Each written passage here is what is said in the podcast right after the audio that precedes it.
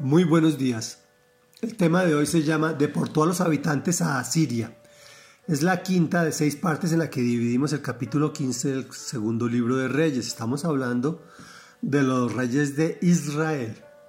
En el año 52 del reinado de Azarías, rey de Judá, Pekah, hijo de Remalías, ascendió al trono de Israel y reinó en Samaria 20 años. Pero hizo lo que ofende al Señor pues no se apartó de los pecados con que Jeroboam, hijo de Nabat, hizo pecar a Israel. En tiempos de Pekah, rey de Israel, Tiglat Pileser, rey de Asiria, invadió el país y conquistó Lion, Abel Bedmacá, Hanoá, Sedes, Hazor, Galaad y Galilea, incluyendo todo el territorio de Neftalí. Además, deportó a los habitantes a Asiria. Entonces Oseas, hijo de Elá, conspiró contra Pekah, hijo de Remalías, y lo atacó, y así fue como en el año 20 de Jotán, hijo de Usías, lo mató y usurpó el trono.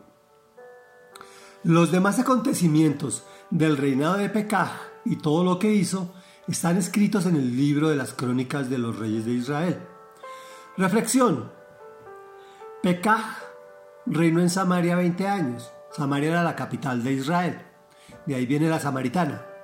Este rey había asesinado a su antecesor y además hizo lo que ofende al Señor.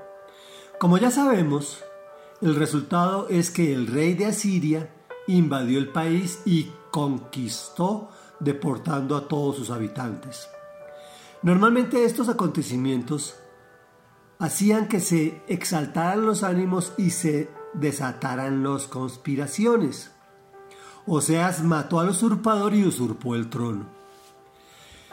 Ante todas estas circunstancias que hemos venido estudiando, podemos hablar sobre que se ha venido levantando un movimiento judaizante, incluso desde tiempos de Pablo, sí, de San Pablo. Él fundaba iglesias cristianas y detrás venían los judaizantes haciendo volver al pueblo gentil, y el pueblo gentil somos tú y yo y todos los que no son judíos o israelitas, a cumplir con la ley mosaica. Ahora está nuevamente de moda catequizar el pueblo cristiano, pese a que Pablo en todas sus cartas condena tal hecho. Si bien es cierto que debemos orar por el pueblo de Israel, es una orden del Señor él nos dijo, bendito el que lo bendijera y maldito el que lo maldijera, refiriéndose al pueblo de Israel, pues es su primogénito. Pero el Señor nunca nos ha dicho que debamos ser como ellos, ni imitarlos, ni seguir o cumplir con su ritualismo, ni sus fiestas de celebración, ni su legalismo. Jesús nos liberó de la esclavitud de la ley para que fuéramos verdaderamente libres.